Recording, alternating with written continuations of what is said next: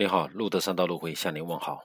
十呃十月三十号，美联储突然宣布削减最后的购债规模一百五十亿美元，并且宣布从十一月起结束 QE 三。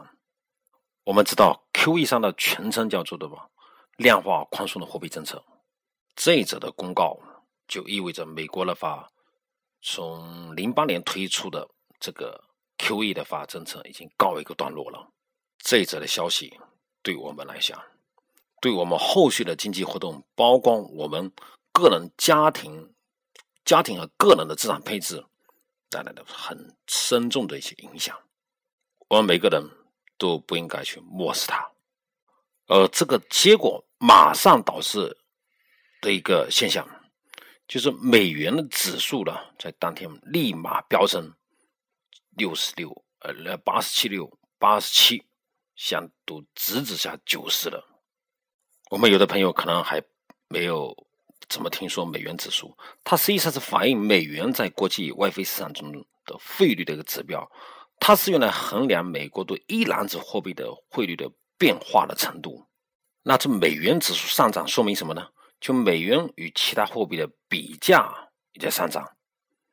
那凡是以美元计价，实际上大多数商品都是美元计价的商品，那么。都市的话随之上涨，它对应的商品的价格就下跌了。我们知道，美元它的空头是谁呢？就是黄金和人民币。在这样情况下的话，这个黄金也好，人民币也好，在面临着全线的崩崩溃。而且，我们大多数专家认为，还是仅仅像是个开始。我们可以预测，这个时候呢，我们的中国政府已经走到前台来了。那国务院正在号召的是住房消费，而不是的吧？刺破这个泡沫。我们总的来看，在这个美元加息的情况下，必然就更加的处境艰难。我们的经济活动也更加是难预测。黑天鹅事件，有一些这个激进的经济学家也做的多方面六个方面的一个预测带来的影响。第一步，那么铁矿石的价格将突破八十美元。